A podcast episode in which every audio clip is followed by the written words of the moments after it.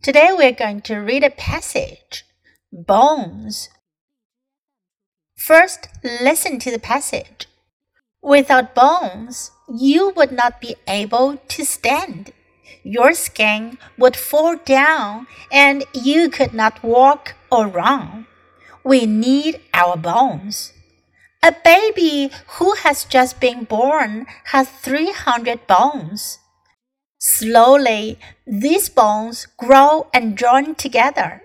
It is important to get plenty of calcium in milk, cheese, and yogurt. Calcium helps your bones to grow strong. Adults have 206 bones. By the time they are 25 years old, all bones have finished growing. Now you have a strong skeleton. Take good care of your bones. For example, wear a helmet when you ride a bike or skate. This will protect your skull. Wear knee pads or elbow pads too. A broken bone hurts and it takes a long time to heal. Treat your bones nicely and they will be nice to you. 这篇短文讲的是 bones 骨头 bone。Without bones，如果没有骨头的话，you would not be able to stand. Be able to 能够，没有骨头你就站不起来。Your skin 你的皮肤 would fall down 会掉下来，因为没有骨头支持它们。And you could not walk or run，你也没办法走路跑步。We need our bones，我们需要我们的骨头。 A baby who has just been born，一个刚刚出生的婴儿，has three hundred bones，有三百块骨头。Slowly，慢慢的，these bones grow，这些骨头呢，它们会生长，and join together，会连接在一起。It is important to get plenty of calcium，plenty of，足够的，很多的。 calcium 钙，要获得足够的钙，这是很重要的。从哪获得呢？In milk, cheese and yogurt，通过牛奶呀、奶酪呀、酸奶呀。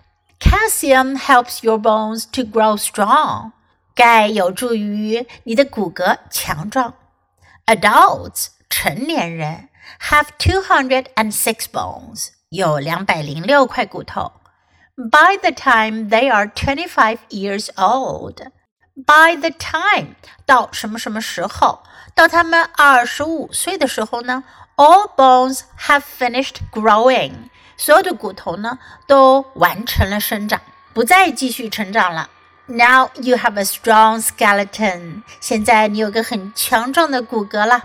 Take good care of your bones. 要好好照顾你的骨头哦。 For example, wear a helmet when you ride a bike or skate. For example, 举例说，比如，例如，For example, wear a helmet. Helmet 头盔。当你骑车或滑冰的时候呢，要戴头盔。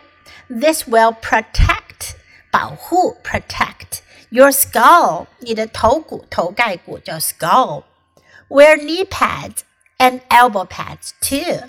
Knee pads 是护膝，elbow pads 是护肘。在进行这些运动的时候呢，要带上护膝和护肘。A broken bone hurts。如果骨头断了的话呢，会很痛。And takes a long time to heal，还需要很长时间才能愈合。Treat your bones nicely, and they will be nice to you.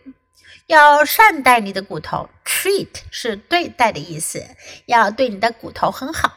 They will be nice to you，那样的话，他们也会对你很好。Okay, now let's read the passage together. Bones. Without bones, you would not be able to stand. Your skin would fall down, and you could not walk or run. We need our bones. A baby who has just been born has 300 bones. Slowly, these bones grow and join together. It is important to get plenty of calcium in milk, cheese, and yogurt. Calcium helps your bones to grow strong. Adults have 206 bones. By the time they're 25 years old, all bones have finished growing. Now you have a strong skeleton. Take good care of your bones. For example, wear a helmet when you ride a bike or skate. This will protect your skull. Wear knee pads and elbow pads too. A broken bone hurts, and it takes a long time to heal. Treat your bones nicely and they will be nice to you. 今天的小短文你喜欢吗？英文短文是练习英语的绝佳材料。 经常朗读背诵小短文，你的英语语感和词汇量都会得到很大的提高哦。关注 U 英语公众号，可以看到短文的内容和译文。Thanks for listening。喜欢的话，别忘了给 Trace 老师点赞。Until next time, goodbye.